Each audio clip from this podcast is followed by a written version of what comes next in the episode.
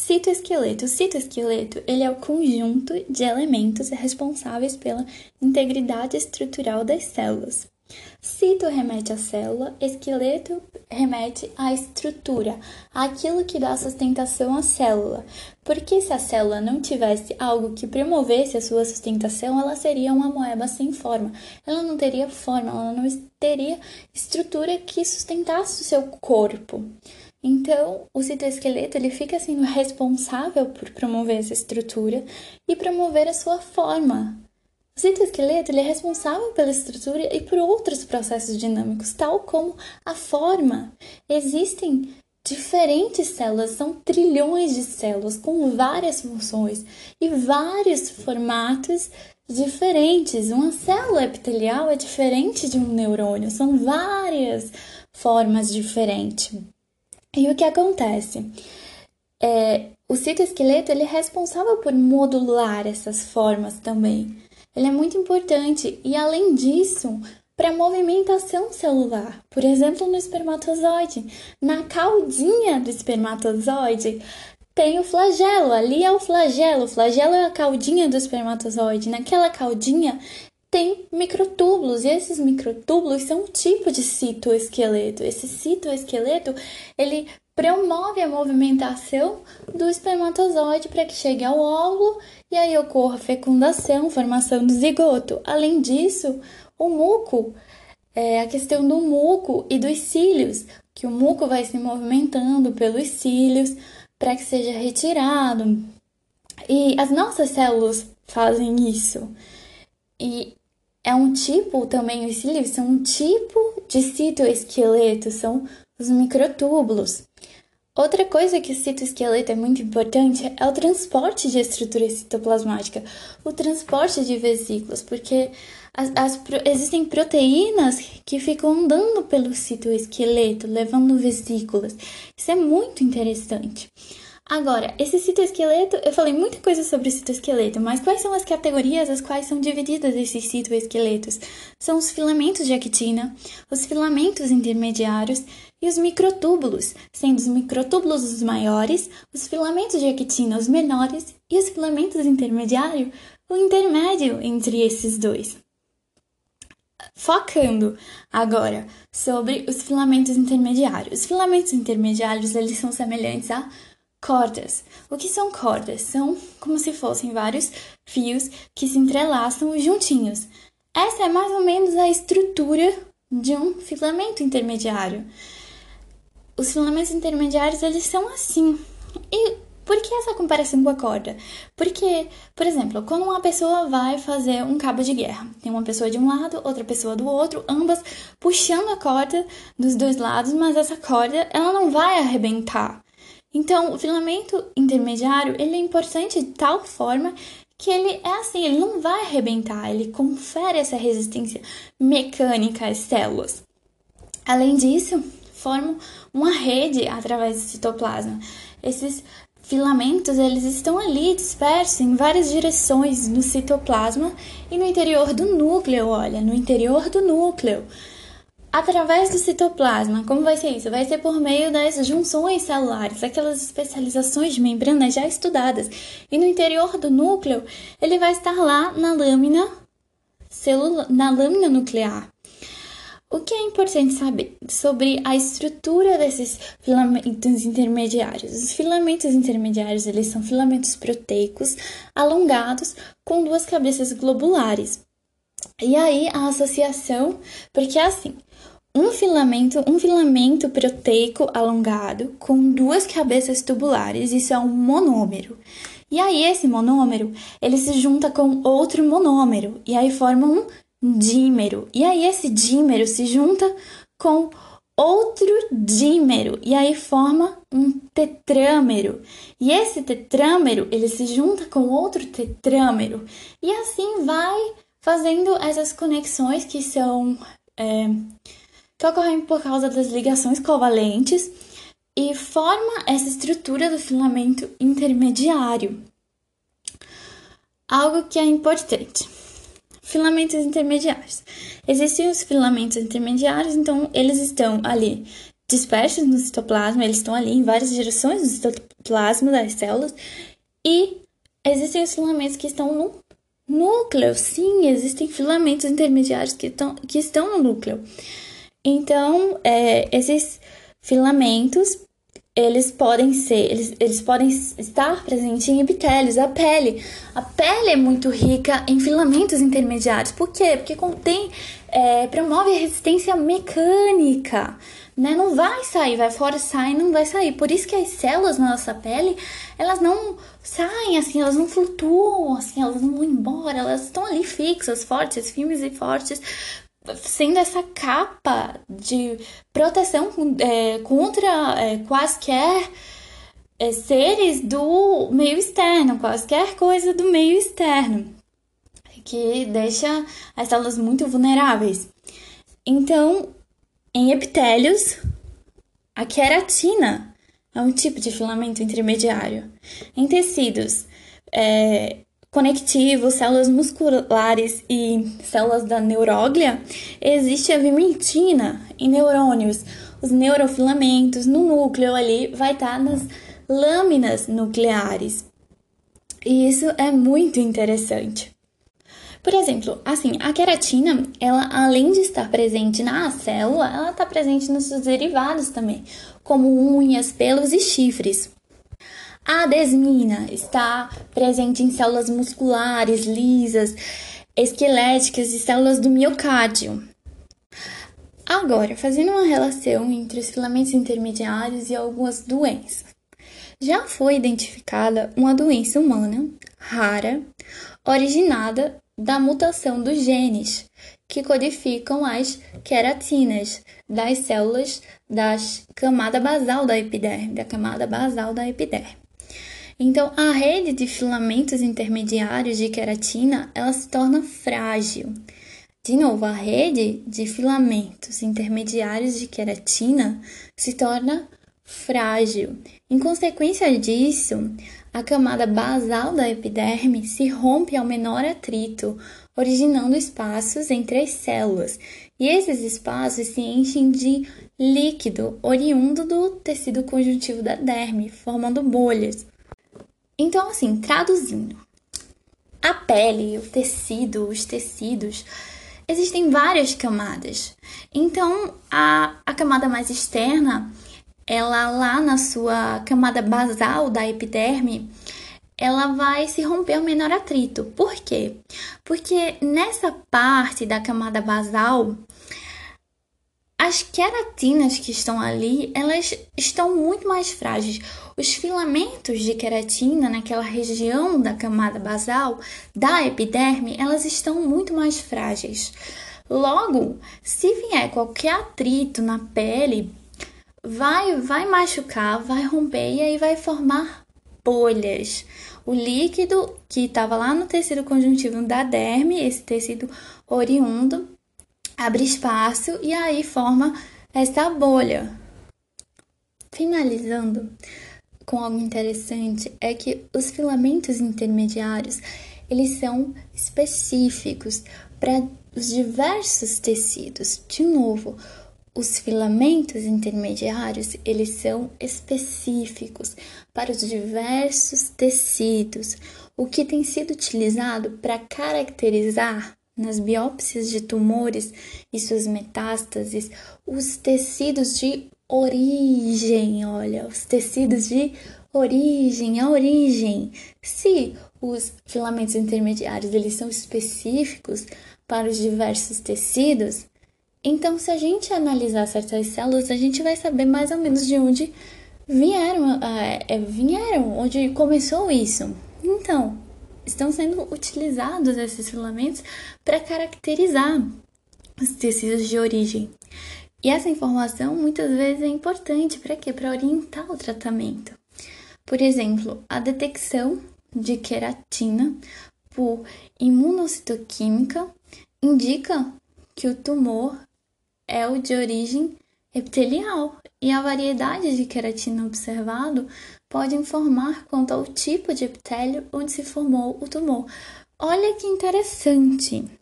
A detecção da queratina, porque a queratina está onde?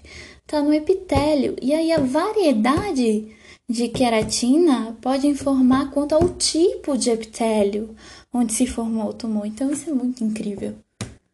Citoesqueleto. O citoesqueleto ele é o conjunto de elementos responsáveis pela integridade estrutural das células. Cito remete à célula, esqueleto remete à estrutura, àquilo que dá sustentação à célula.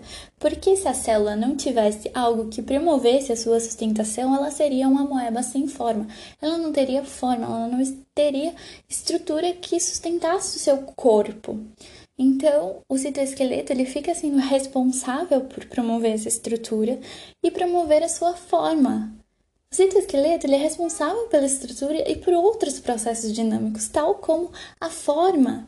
Existem diferentes células, são trilhões de células com várias funções e vários formatos diferentes. Uma célula epitelial é diferente de um neurônio, são várias formas diferentes. E o que acontece?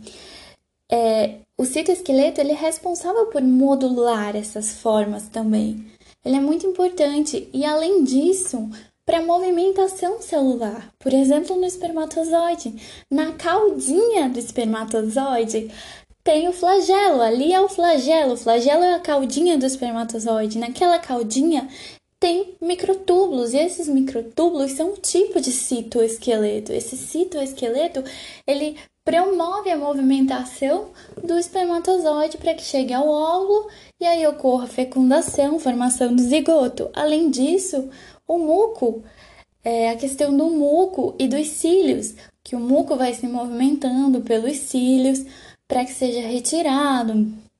E as nossas células fazem isso.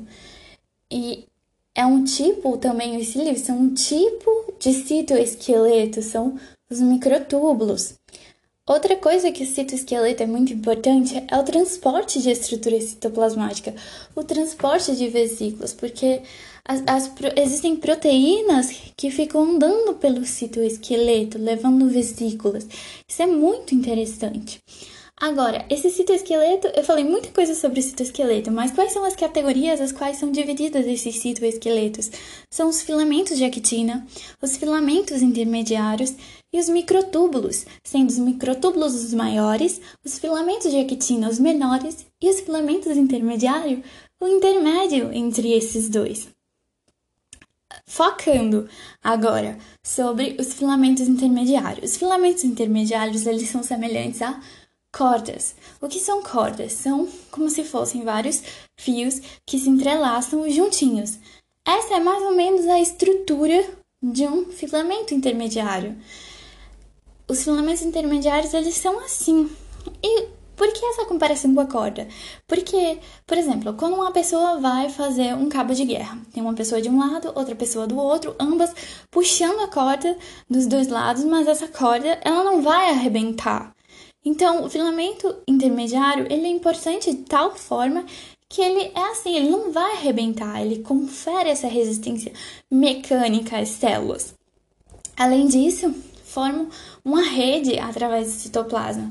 Esses filamentos, eles estão ali dispersos em várias direções no citoplasma e no interior do núcleo, olha, no interior do núcleo através do citoplasma. Como vai ser isso? Vai ser por meio das junções celulares, aquelas especializações de membranas já estudadas.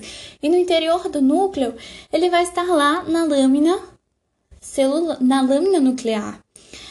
O que é importante saber sobre a estrutura desses filamentos intermediários? Os filamentos intermediários, eles são filamentos proteicos alongados com duas cabeças globulares. E aí a associação, porque é assim, um filamento, um filamento proteico alongado com duas cabeças tubulares, isso é um monômero. E aí esse monômero, ele se junta com outro monômero e aí forma um dímero. E aí esse dímero se junta com outro dímero e aí forma um tetrâmero. E esse tetrâmero, ele se junta com outro tetrâmero e assim vai fazendo essas conexões que são é, que ocorrem por causa das ligações covalentes e forma essa estrutura do filamento intermediário. Algo que é importante. filamentos intermediários.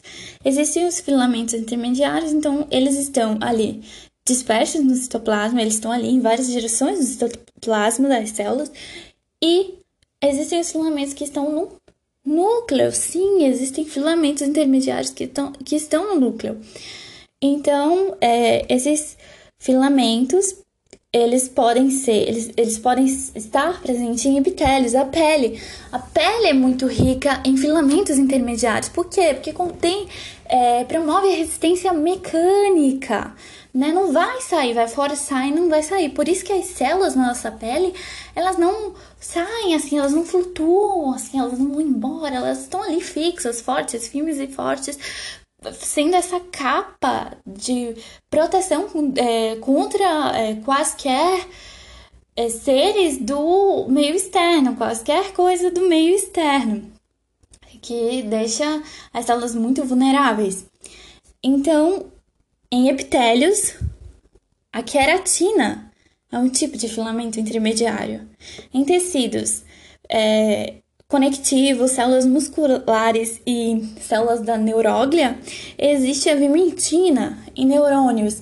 Os neurofilamentos no núcleo ali vai estar tá nas lâminas nucleares. E isso é muito interessante.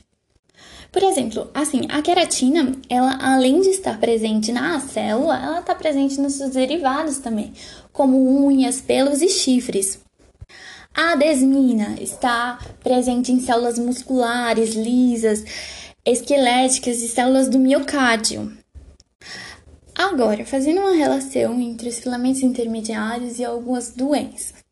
Já foi identificada uma doença humana rara, originada da mutação dos genes que codificam as queratinas das células da camada basal da epiderme, da camada basal da epiderme.